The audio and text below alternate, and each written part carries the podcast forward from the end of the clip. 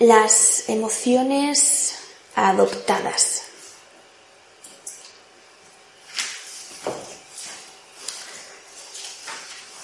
Las emociones adoptadas están completamente relacionadas con el trabajo de constelaciones familiares, porque estas emociones tienen su origen en que la persona ha tomado esa emoción de un ancestro, de un antepasado, y la ha hecho suya, como si fuera propia, y la vive en su vida como si fuera propia. ¿Por qué sucede esto? Bueno, todo lo que tomamos de nuestros antepasados es porque eso en su momento no se resolvió. Es decir, si alguien, si un antepasado ha vivido una emoción primaria, eso está resuelto.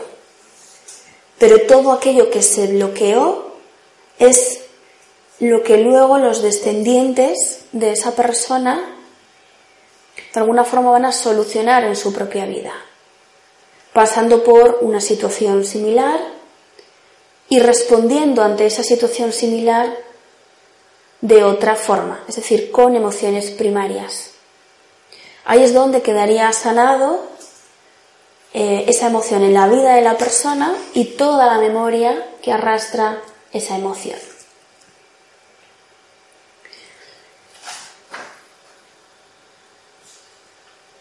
Muchas veces son incoherentes por ejemplo, una persona que está deprimida cuando todo le va bien.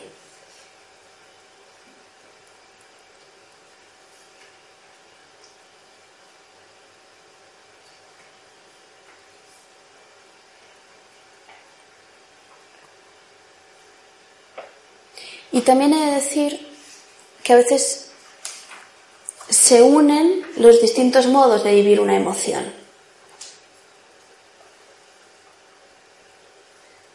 Se puede unir perfectamente una emoción adoptada con un elástico y con una secundaria.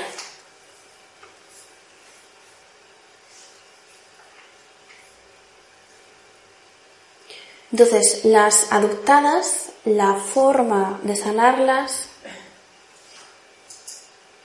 es en un contexto eh, de una constelación familiar. O sea, ahí adquiere todo su sentido, porque mm, se puede observar eh, de dónde viene y poder liberarlo ¿no? a través del movimiento de, de la constelación.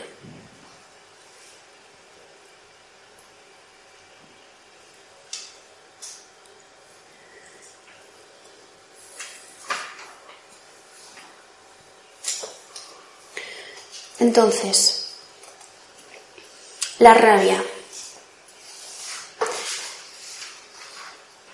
Ya hemos puesto varios ejemplos de cómo se puede vivir de forma primaria.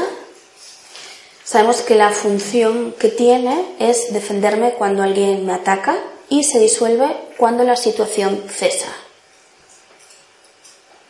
Es decir, es muy útil expresar la ira primaria, es muy, muy útil. Y entonces tenemos muchos problemas cuando no lo hacemos. ¿De acuerdo? ¿Cuándo em, o dónde está el origen, por ejemplo, em, de una rabia adoptada?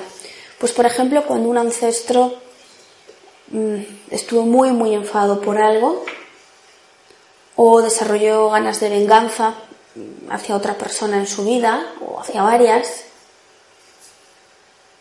y murió con esa emoción o con esas ganas de venganza. habrá un descendiente o varios de ese ancestro al que por fidelidad, desde ese inconsciente familiar, por fidelidad le dice al ancestro, llevaré tus ganas de venganza, yo por ti o yo igual que tú. Entonces, esa es una de las dinámicas que hay detrás, bueno, la dinámica que hay detrás de las emociones adoptadas. Entonces, esto en mi vida se va a unir em, hay personas, por ejemplo, que están enfadadas continuamente o aprovechan cualquier circunstancia para volcar su ira sobre la otra persona cuando no se corresponde al momento presente. Entonces, se puede hacer mucho daño y esa persona se puede cargar sus relaciones porque está volcando toda esa ira que tiene dentro y que no sabe cómo gestionar. Entonces, una forma de empezar a gestionar esa ira que uno cree que, le sale así de golpe a borbotones y, que no puede gestionar es plantearse em, si esto puede ser una emoción adoptada. Y bueno, y poner remedio para ello si lo considera. Entonces, ¿qué sucede?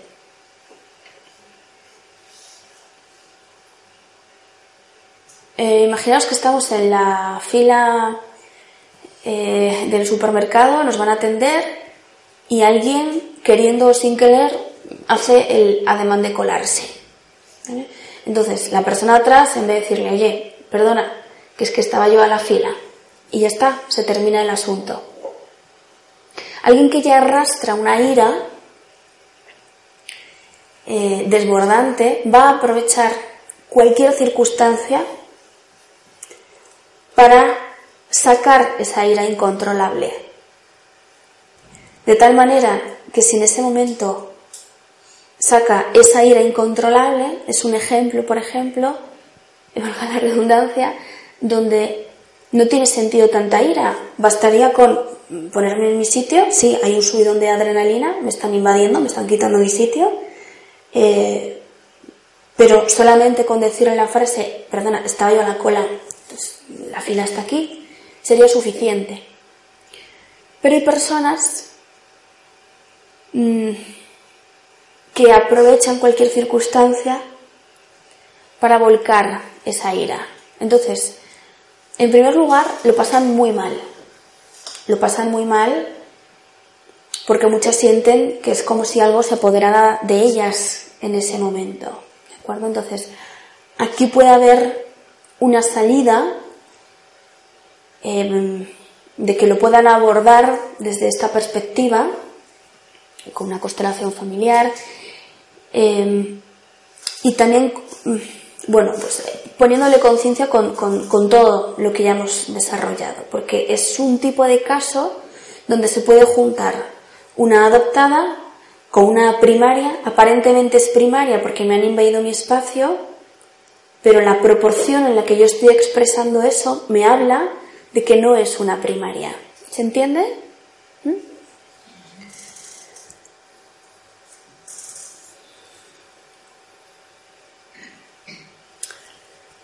Como emoción, bueno, os doy un segundito, estáis anotando.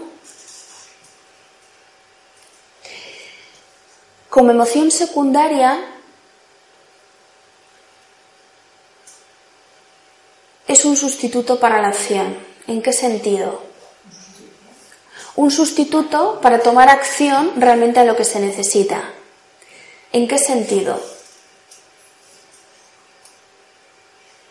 Imaginaos que hay una situación, la del supermercado, y no digo nada. No soy capaz de decir nada a esa persona y dejo que se cuele. Pienso, bueno, nada, si total lleva dos cosas. ¿no? Y hay una diferencia entre que te piden permiso porque lleva dos cosas y tú decides pero te está pidiendo permiso a sentirte invadido. Entonces en ese momento no dices nada. Pero sales del supermercado y vas con el rum rum. Es que hay que ver. Es que otra vez han abusado de mí. Entonces ahí empieza con una mezcla de resentimiento. Entonces esa ira ahí ya no sirve para nada. La situación ya pasó. A eso me refiero con que es em, paralizante para la acción. La acción que ayudaba a resolver la situación era antes. Disculpa, estoy yo en la fila. Pero después seguir acumulando esa ira como una emoción secundaria porque en el momento la bloqueé, Esta es la clave. En el momento la bloqueé, pero luego estoy sintiendo ira continuamente. Entonces la solución es poner el límite en el momento o expresarlo en el momento. ¿De acuerdo?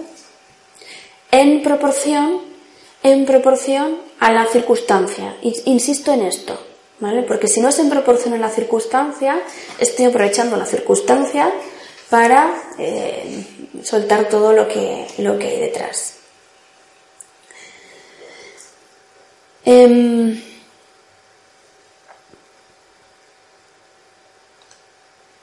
hay una forma también, esto es muy importante porque lo vamos a relacionar con lo que vamos a ver a continuación sobre la culpa. Cuando una persona ha hecho un daño a otra, como esto normalmente nos cuesta asumirlo, hay un mecanismo de defensa que es, en vez de asumir que te he hecho daño, me enfado mucho contigo. De tal forma que ese enfado me protege de asumir o de ver mi propia culpa o de sentir la culpa. Y este mecanismo se da continuamente.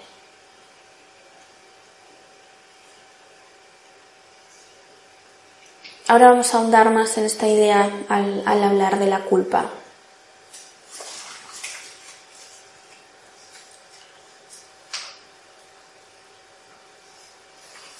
Otro aspecto muy importante o ámbito o situaciones en las cuales la persona puede sentir rabia es cuando esa rabia protege a la persona como un mecanismo de defensa de sentir una emoción prohibida. En concreto, sobre todo el dolor.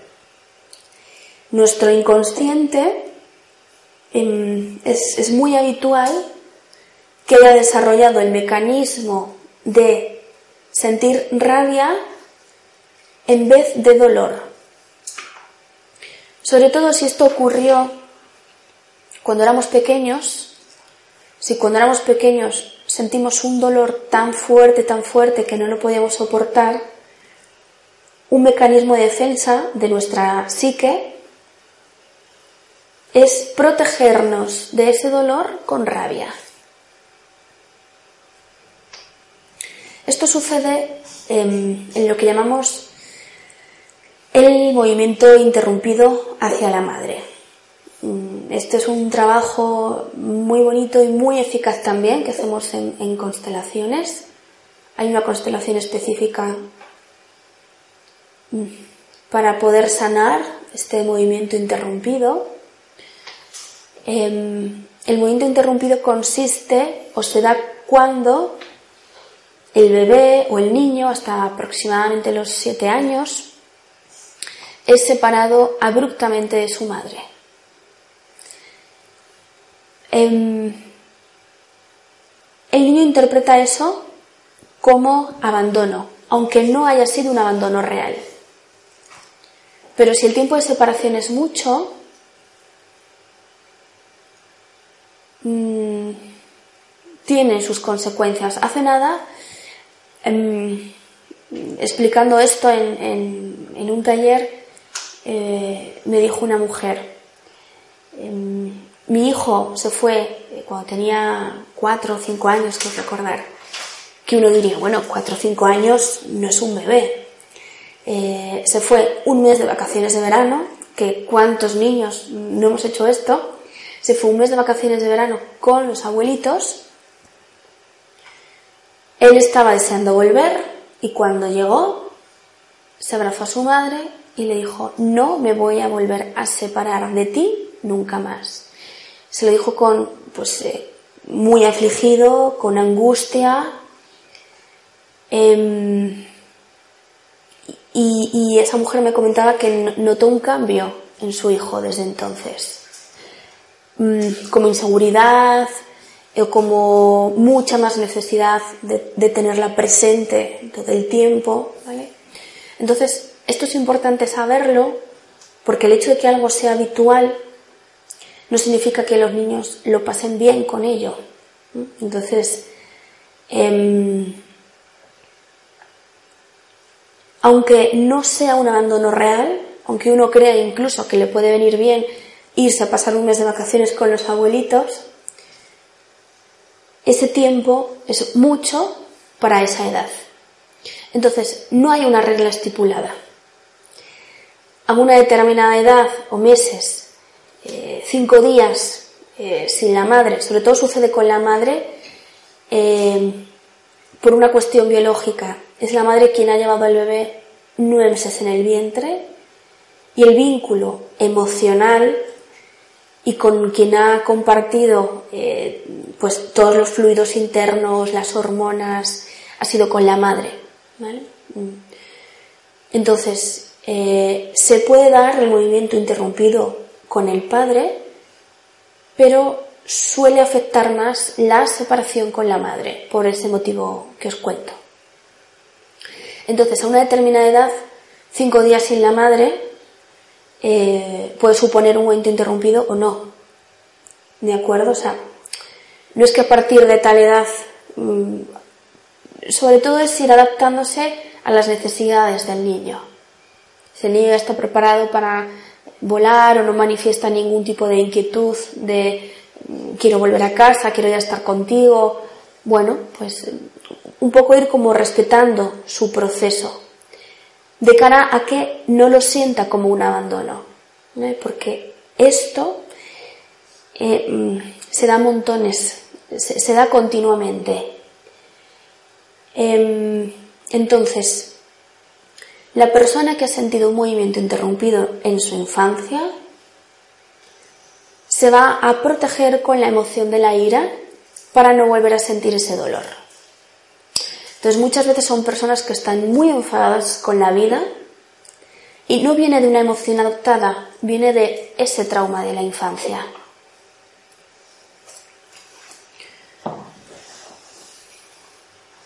Y otra forma en la que puede afectar es poniéndose una coraza muy muy grande de cara a las relaciones de pareja. Porque claro, la relación de pareja es donde uno va a volver a vivir la intimidad con la otra persona. La intimidad no me refiero solo a la sexualidad, sino el vínculo emocional, o sea, entregar, abrirte al otro, ¿no? En, en corazón. Entonces, cuando llega ese momento, a la persona se le activa ese sentimiento de abandono. Y un mecanismo muy habitual en las personas con movimiento interrumpido es que salen corriendo de esa relación de pareja en el momento en el que ven, que sienten que se van a involucrar más porque están sintiendo más, porque se están enamorando. Es un mecanismo muy habitual y no entienden por qué. Y esta es la razón.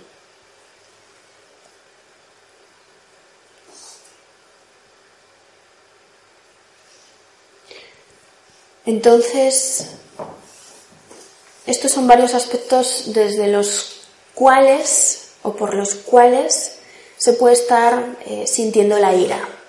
Entonces, ayuda mucho identificar los matices eh, entre cada uno de esos aspectos para, si siento que en este momento lo que voy a sentir es una ira primaria, adelante, me dejo llevar, porque va a ser lo adaptativo. Pero si siento que es desproporcionado lo que estoy sintiendo y que voy a volcar esa ira sobre el otro cuando el otro no tiene nada que ver, a lo mejor ha hecho algo o nos ha sucedido algo en este momento que ha despertado eso. Pero en realidad sé que lo voy a volcar con el otro, pero no es por el otro que yo estoy sintiendo esto. Identifico que es mío. Entonces ahí para mejorar nuestras relaciones em, es ponerme en el adulto y hacerme cargo de mis carencias, hacerme cargo eh, de mis elásticos, hacerme cargo de mis emociones adoptadas, vivir cada vez menos las secundarias. Y eso no depende de que el otro cambie en la relación conmigo. Depende de que yo quiera, de que pida ayuda o de que busque los recursos para poder transformar eso. Por eso em, hago una pregunta. ¿Conviene dejarme llevar por todo lo que sienta en cada momento? ¿no? Porque esto está eh, muy de moda. es cierto que es muy útil educarnos en la asertividad, pero hay que distinguir que la asertividad es la expresión de las emociones primarias. Y esto no se suele decir. Pero si con esto de expresa todo lo que sientes es vuelco sobre ti la bomba de relojería que se me ha ido montando durante toda mi vida, ah, no, es que me dijeron que tenían que soltar todo. Bueno, lo que no es primario, lo útil para poder seguir mm, conviviendo con los demás y mejorar nuestras relaciones y no cargárnoslas, es hacerme cargo de mis emociones no sanadas, de mis carencias, de mis traumas. Si veo eh, que algo puede ser un elástico, una emoción adoptada, eso no depende de que el otro cambie. Eso no depende, por ejemplo, las relaciones de pareja. Eso no depende de que el otro me quiera, Vale, puede que la actitud de esa persona esté activando ese sentimiento que yo ya tengo. Entonces, eh, poniéndome manos a la obra de ver de dónde viene eso, puedo entender quizá también porque he elegido un tipo de pareja, quizá para reproducir un determinado patrón. Entonces, estoy completamente ya justificado o justificada de, no, es que sigo este determinado patrón porque mi pareja o porque mi madre o porque mi jefe. Entonces es al revés. En vez de esperar que el otro cambie, en vez de proyectar sobre el otro, ver em, que esa situación que se me da en la relación con esa persona está activando algo mío anterior sobre todo si no soy capaz de vivir las emociones eh, primarias en esa relación.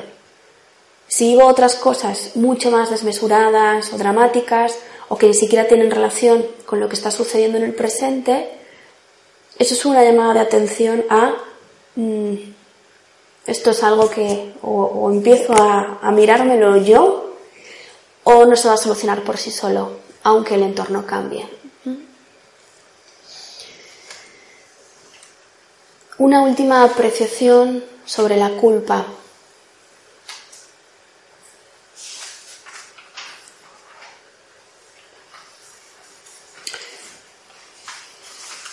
Este es otro tema em, polémico.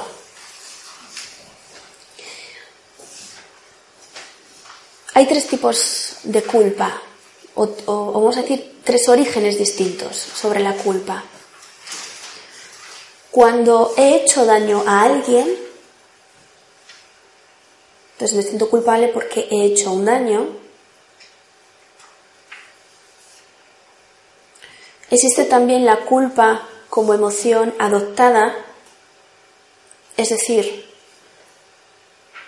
la tomo de un ancestro que no resolvió su culpa y la hago mía,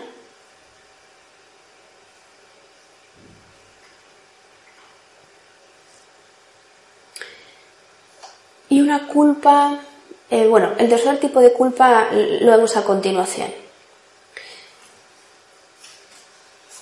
Me quiero detener en la culpa por haber hecho daño. Es aquí donde digo que esto puede eh, causar controversia. Pero que quiero compartir porque cuando descubrí esta mirada hacia la culpa, vi que es lo que realmente permite que la solucionemos en nuestra vida. Entonces, hay una tendencia, pues en determinados contextos eh, psicológicos, de crecimiento personal, mucha gente, eh, escuchas en muchas profesiones de ayuda, escuchas que le dice a la otra persona, bueno, pero no te sientas culpable cuando realmente sí ha habido un daño ahí por medio, ¿vale? Entonces, lo que he podido comprobar eh, cuando, cuando a mí me enseñaron esto es que efectivamente la culpa desaparece no cuando no me quiero sentir culpable o cuando quiero obviar eso o tapar eso, sino cuando me atrevo a ver realmente que he hecho daño. Cuando me atrevo a asumir que he podido hacer daño. Y me atrevo a ver a la víctima, a la persona a la que he infringido ese daño.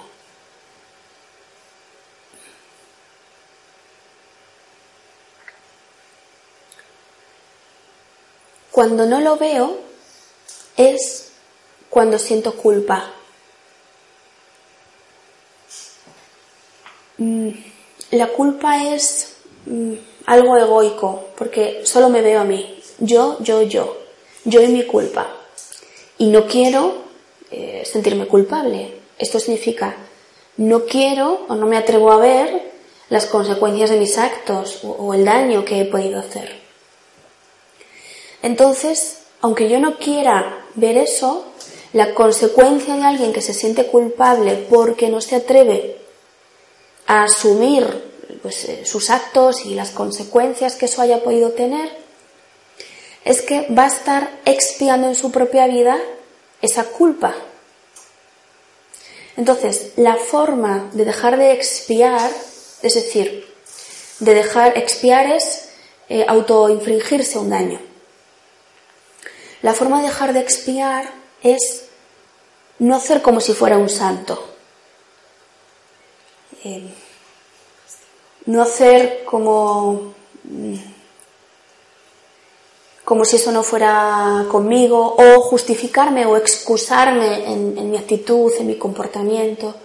Puede estar muy justificado, pero eso no significa que no haya hecho daño. Y ahora voy a poner ejemplos. En el momento en el que me atrevo a ver el daño que yo también he hecho, incluso aunque la otra persona me lo haya hecho primero, dejo eh, de expiar eso en mi vida. Es decir, lo que hace que deje de sentir esa culpa es poder ver al otro y poder asumir el daño que he hecho. En una constelación o en una visualización, Em, o cuando esto lo he tratado en consulta individual o en meditaciones, le digo a la persona, mira delante de ti a esa persona por la cual te sientes culpable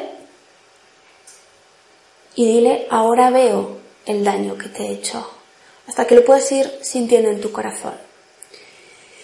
Al principio eh, eso da miedo, da miedo a asumir, pero cuando la persona Mm, se pone en su adulto y da el paso de hacerlo, mm, aunque sea en esa visualización, no digo que haya que ir a la persona a decírselo, cada situación será diferente. Es el proceso interno de la persona. es un proceso que más que afuera está adentro de la persona. Entonces, en el momento en el que yo me atrevo a reconocer el daño que he infligido a otro, automáticamente la sensación que viene después es paz. La persona se siente liviana y se siente aliviada. Aliviada por haber visto lo que no podía ver. Entonces, la culpa hacía de protección em, o de barrera más que protección para no poder ver más allá. Esto suele ocurrir si quiero culpar a la otra persona de todo lo que ha pasado. Esto em, suele ocurrir si me han educado a ser bueno o buena. Entonces basta superar a mis fuerzas asumir que he hecho un daño. Queda mejor visto, de cara en qué contexto, sentirme culpable que asumir mi ira en un determinado momento o un daño. Entonces, los tres pasos. Para poder salir de esta expiación es mm, estoy hablando ahora mismo en un contexto terapéutico, ¿vale? No estoy diciendo que haya que ir a nadie a decirle veo el daño que te he hecho. O sea, eh, desde el adulto uno tiene que ver qué es lo que mm, se corresponde con la realidad o no. Habrá alguien que diga, pues mira, sí, me apetece levantar el teléfono y, decirle a mi madre o decirle a mi hermana, eh, pero yo me estoy refiriendo más a un proceso personal, ¿de acuerdo? No le estoy diciendo a nadie eh, que se vaya a decirle esto a la persona, más que nada porque habrá situaciones donde igual eso no sea lo adaptativo, no sea lo que dé fuerza al momento presente. Entonces, primer paso que se puede hacer en una visualización. Ahora veo el daño que te he hecho.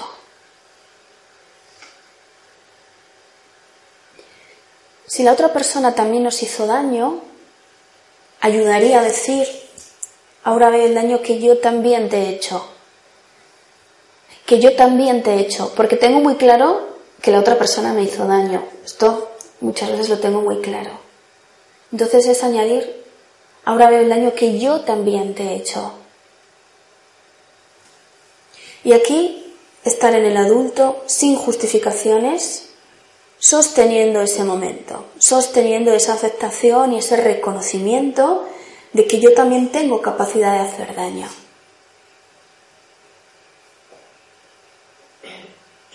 Siguiente paso es asumo las consecuencias. Y las consecuencias puede ser que esa persona se vaya de mi vida. Entonces, ante ese hecho me puedo enfadar mucho con la persona de por qué te has ido, etc. O puedo asumir, bueno, pues que las consecuencias de los actos, una puede ser esa. Y la tercera muy importante, elegir reparar. Elegir reparar el daño hecho significa que cambio mi actitud interna. En el elijo reparar incluyo renuncio a la expiación, renuncio a seguir haciéndome daño con esto. Pero para renunciar a la expiación, para dejar de sentirme culpable, el primer paso que no se suele comentar es ver a la persona, ver al otro y al daño que se ha hecho, ¿no? Ver internamente, insisto. No es que haya que ir a verle físicamente. Em, por ejemplo, elijo reparar, em, voy a poner un ejemplo. Un hombre que tiene una empresa me, contó hace poco, bueno, cuando él escuchó esto en uno de los cursos a los que asistió, em, él estaba en proceso de cerrar una empresa y abrir otra. Entonces, en ese proceso, bueno, pues tuvo muchas tomas de conciencia, vio que cerrar la empresa era la mejor solución a la situación en la que se encontraba, que no podía continuar, dio ese paso desde su adulto, aunque estar en el adulto no significa que no sea muy fácil tomar las decisiones, significa que identificamos la decisión y vamos a por ello, pues aunque nos cueste. Y observó eh, que había hecho daño a sus socios, por alguna cosa que ellos le habían manifestado. Entonces, él podía haberse quedado en, la justificación, en, etc. Y lo que hizo fue eh, compensarles de alguna forma. Entonces hizo todo el proceso. Hizo un trabajo interno muy poderoso de primero asumir el daño que había hecho, asumir las consecuencias y para esa persona elegir reparar una parte fue, os doy una compensación. Y la siguiente, la siguiente fase de la reparación fue, ahora tomo todo lo aprendido y lo llevo a la siguiente empresa, con los siguientes trabajadores, con los siguientes socios. O sea, reparar eh, puede implicar ahora todo lo aprendido en esta empresa o en esta relación o en el ámbito que sea, me lo llevo a lo siguiente. ¿Se entiende?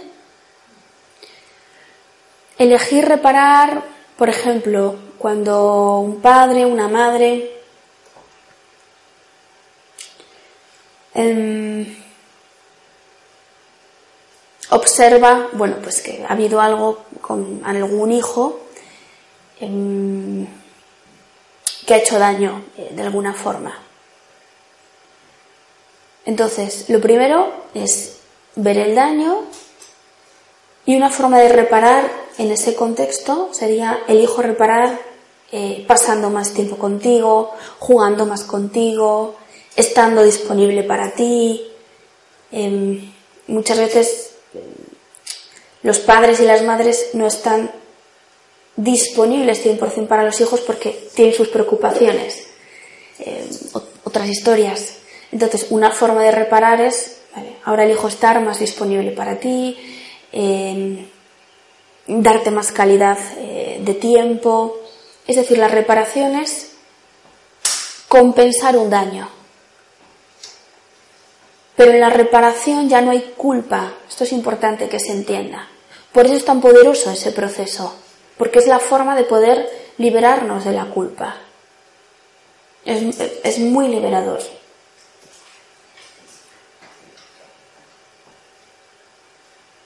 Conozco casos de personas que han arrastrado una culpa enorme boicoteándose determinados aspectos de su vida hasta que les ha llegado esta información, han podido visualizar esa persona del pasado, eh, decirles a esa persona, veo el daño que te he hecho, o sea, hacer este proceso solo a través de una visualización. Era una persona que formaba parte del pasado y automáticamente mm, ese área de su vida que estaba bloqueada se transformó. Era la pareja, por cierto, el área de la pareja. Entonces, eh, por ejemplo, al dejar una relación, pues a veces una relación termina. Eh, puede haber mil motivos. No nos vamos a meter en todos los motivos que puede haber. Yo siempre digo, ¿qué manera hay de hacer una ruptura sin que alguien salga perjudicado? Eh, siempre se va a infringir un daño. Entonces, en vez de no me voy a sentir culpable, sería, vale, tomo esta decisión y veo el daño que te hago. Y aún así veo que es la mejor decisión que puedo tomar en estas circunstancias que tenemos. En esos casos además se pueden añadir más cosas, ¿no? Como gracias por todo lo compartido, gracias por todo lo vivido, honrar eh, a esa persona, agradecerle todo lo vivido. Y de la misma forma, elijo reparar. Todo lo aprendido en esta relación me la llevo a la siguiente.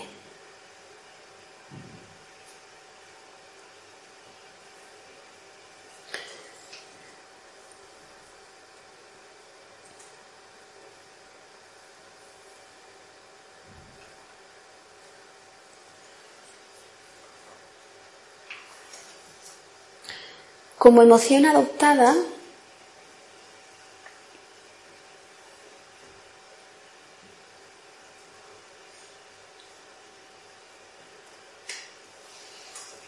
la tomamos de un ancestro cuando ese ancestro precisamente no ha asumido las consecuencias de sus actos en su vida, de un daño grande que hizo. Entonces esa persona se siente, eh, la persona que toma la emoción de la culpa del ancestro, suelen ser personas que se sienten absolutamente culpables por todo. Tanto que sienten a veces que, no tienen ni derecho a vivir. Se sienten culpables hasta, hasta de respirar. Y eso suele traer detrás eh, una culpa no asumida de un ancestro y en ocasiones también se da una culpa colectiva, es decir, no solo de un ancestro, sino mm, algo que puede pertenecer a un colectivo más grande, a un grupo. En vez de una persona solo que hizo ese daño, pues un grupo que infringía un daño.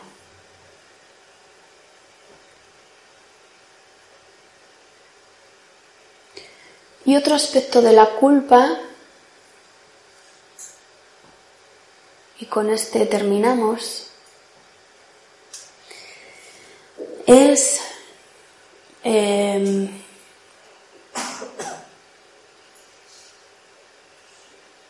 lo que llamamos fidelidades en, constelaciones familiares, que es prometerle a un ancestro que uno se va a hacer cargo de eso o que va a repetir ese mismo patrón o ese mismo destino. O cuando les prometemos a nuestros padres muchas cosas eh, de pequeños.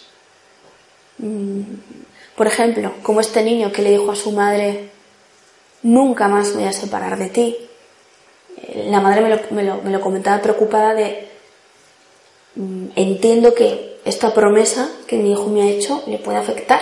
Entonces, sí, efectivamente, así es, lo puedes trabajar. Entonces, todas esas promesas, esas eh, fidelidades, cuando somos mayores y decidimos salir de ello, esas fidelidades se engloban en lo que llamamos el guion de vida, que he explicado también en, otras conferencias. En, en, concreto, el guion de vida hemos profundizado mucho en la conferencia de por qué nos boicoteamos, pues alguien quiere recurrir para comprenderlo mejor. Siempre que salimos del guion de vida, siempre podemos sentir o culpa o angustia. Porque dejar de ser fiel a alguien aunque muchas veces no sepamos ni conscientemente a quién le hemos prometido tal cosa, mm, nos va a hacer sentir que somos desleales.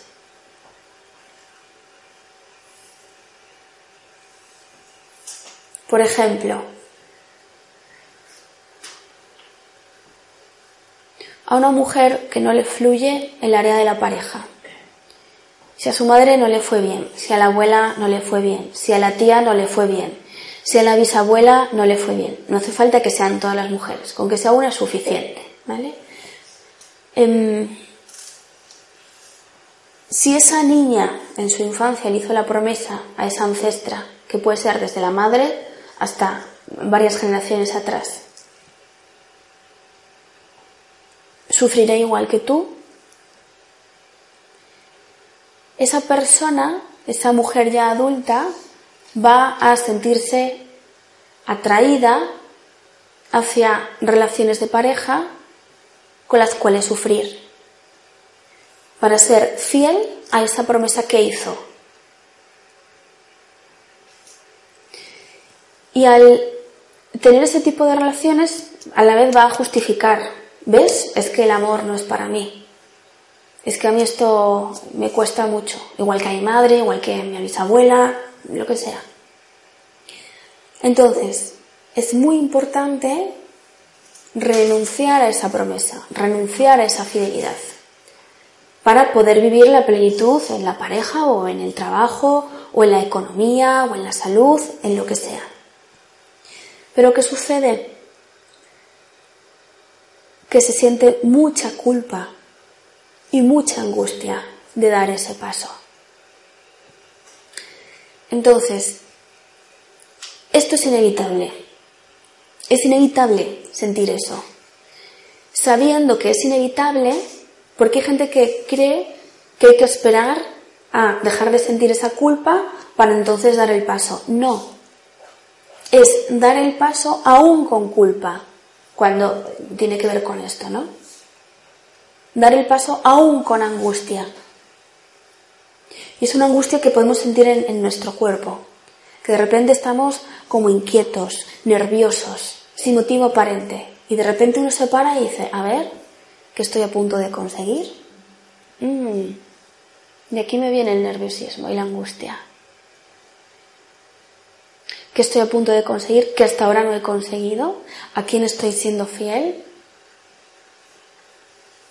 Entonces, cuando sintáis que la culpa que estáis sintiendo proviene de ahí, por estar soltando esas promesas, por salir del guion de vida, el guion de vida es, muy extenso, ¿eh? son pues como unas nociones preliminares, pero que ya nos pueden ayudar. Entonces el paso siguiente es darme el permiso que necesito. me permito tener pareja. O sea, ¿qué es lo que me prohibí? La pareja, me permito tener pareja. Los hijos, me permito tener hijos. Dinero, me permito tener dinero. Éxito, me permito el éxito. Salud, me permito tener salud. Tener tiempo libre para disfrutar de la vida, porque a lo mejor es una persona muy exitosa, pero no tiene tiempo libre para disfrutar. A lo mejor es muy exitosa en el trabajo y no tiene tiempo libre para disfrutar. Pues me permito disfrutar. No todo tiene que ver con lo material, ¿eh? Me permito estar tranquilo,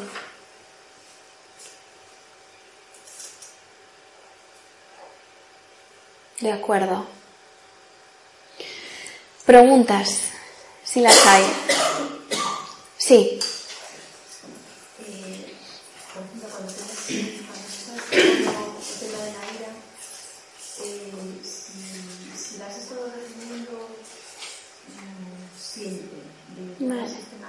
¿Qué hacer ahora, no? ¿qué haces ahora? Vale. Eh, aprender a canalizarla. Entonces, empezar a expresar la ira cuando es primaria, o sea, dejar de callarme cuando es primaria y cuando veo que soy un volcán en erupción, que voy a aprovechar esa situación para volcar sobre el otro todo lo anterior y que a lo mejor hay cosas que ni siquiera tienen que ver con esa persona, pararme, respirar y decirme a mí misma, esto no tiene que ver con esa persona. Y, por otro lado, de la forma que tú consideres, y a veces hay que pedir ayuda, sanar esa emoción. Entonces, sanar esa emoción puede ser que sea una emoción adoptada, puede ser que venga un trauma, puede ser que sea algo educacional, y como siempre lo voy a poder discernir estando en el adulto, en el adulto. Entonces, puedo hacer alguna terapia que me ayude a eso, y a la vez en mi día a día estando cada vez más en el adulto. Porque si me voy a dar cuenta de si en ese instante corresponde expresar una emoción primaria de ira o no. Entonces, todo lo que sea primario, expresarlo. Es que yo estoy empezando a hacer ese ejercicio, pero para mí es tremendamente difícil. Claro. Eh, pues expresar ira eh, o enfado en el momento oportuno. ¿no? Eh, como no se oye igual en, en la grabación, em, nos comenta que para ella es especialmente difícil expresar la ira en el momento oportuno. Entonces, eh, es un ensayo y un entrenamiento.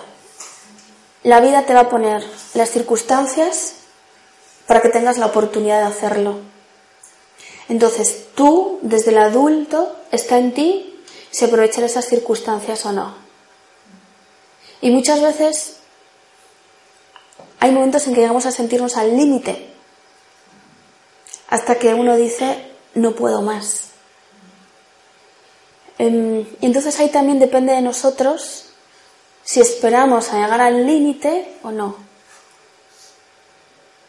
Hay ayuda, mm, otro, otro trabajo eh, que hago también en, en algunos intensivos de fin de semana, que es el estado niño y el estado adulto. Desde el estado niño necesitamos agradar continuamente al entorno y el estado niño es el que recibió los mandatos de no te enfades, que estás más guapa sonriendo, ¿verdad? Entonces, hay un trabajo de constelaciones familiares que ayuda mucho, em, que es constelar nuestros estados. El estado adulto, el estado niño. Entonces, todo eso en paralelo con, en el día a día, elegir aprovechar esa oportunidad para expresar la emoción primaria. Es que, es que como has dicho en otro momento también, me da cuenta, es que ni siquiera reconozco justo en ese momento que está pasando, Exacto. reconozco mi- mis emociones. Exacto. Entonces, de repente me viene todo pasado cuando ya no lo puedo hacer. Vale. Ya lo digo, ya he perdido el tren, ¿no? Sí, nos, nos, nos está diciendo que en ese momento ni siquiera reconoce las emociones. estás expresando justamente lo que he hablado de cuando la emoción está bloqueada. Cuando la emoción está bloqueada, la persona no sabe cómo responder. Entonces, hay ayuda eh, mm, sanar esas emociones eh, bloqueadas que vienen de atrás, no es de este momento presente, posiblemente de un trauma, etc. Es un trabajo como desde muchos focos. Em, y a la vez el crecimiento emocional mm, pues implica tiempo y ir aprovechando esas oportunidades que la vida nos pone. Y mucha autoobservación. Autoobservarte también en tu cuerpo dónde se manifiestan esas emociones.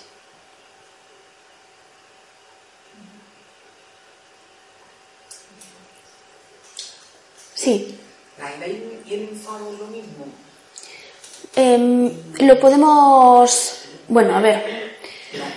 Los expertos han hecho una clasificación de hasta 4.000 emociones.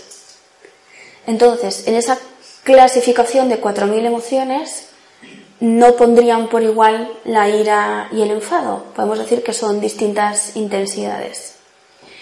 Pero lo que yo he notado es que nos cuesta mucho pronunciar ni siquiera la palabra ira. Uno prefiere decir, ay, no, yo no siento ira, yo estoy enfado, pero no siento ira. Entonces, ya solo la resistencia a llamar a determinadas cosas por su nombre nos puede dar información de qué me permite y qué no. ¿eh? ¿Y la ira no, es agresivo cuando, cuando, cuando, es, cuando tienes ira? ¿No eres agresivo? Claro que sí. Pero eso no es bueno. Eso es una creencia. Esa es la. Vale, la compañera está diciendo que no es bueno ser agresivo. Entonces, lo que hemos dicho durante toda la conferencia es la agresividad primaria es necesaria porque te pone a salvo de una situación. Lo que no es adaptativo, porque si entramos en bueno y malo, entramos en creencias y las creencias las tiene mm, nuestro estado niño, que por eso ha crecido sin permitirse eh, expresar determinadas emociones, porque ha creído que tiene que ser buena o bueno para que le quieran, ¿no? por, por eso es una creencia. Entonces, para no entrar en si algo es bueno o malo, vemos que es adaptativo, que nos adapta a la realidad, que nos protege de un peligro. Voy a poner un ejemplo. Estamos en una cafetería eh, tomando algo tranquilamente y vemos, sentimos que alguien está hurgando con nuestro bolso que está aquí. Y alguien, y, justamente nos damos la vuelta y alguien está metiendo la mano y le vemos infraganti con nuestra cartera en la mano. Si tengo la ira tan bloqueada que no puedo reaccionar, me va a quedar bloqueado efectivamente y a mirar a la persona sin saber qué decir. Pero una emoción primaria de ira adaptativa para esa situación sería utilizar toda esa ira en ese momento para detener la situación que me está poniendo en peligro. Ahora bien, esa situación termina, puede que dure 10 segundos, la persona que está tratando de robarme mm, se va o me voy yo con la compañía que tenga. Entonces, cuando la situación ha terminado, ya no necesito esa ira. He solucionado lo que mm, la situación me demandaba solucionar. Ahora, si dos horas más tarde sigo iracunda, eso no es una ira primaria. Entonces, más que bueno o malo, Vamos a pensarlo como qué es adaptativo, qué da fuerza a mi vida. Quedarme de brazos cruzados porque voy a ser agresiva si le pego un grito a la persona que me está quitando la cartera. Hablamos de emociones primarias. Entonces he dicho, muchas veces en las relaciones estamos proyectando sobre el otro algo que no es primario. Estoy proyectando sobre el otro mis carencias. Entonces eso no hace referencia al momento presente. O aprovecho el momento presente para sacar a relucir cosas del pasado. Entonces eso no es primario. ¿De acuerdo? Bueno, vamos a terminar aquí la exposición y vamos a, estar un ratito eh, trabajándolo aquí mediante algún movimiento de constelaciones familiares.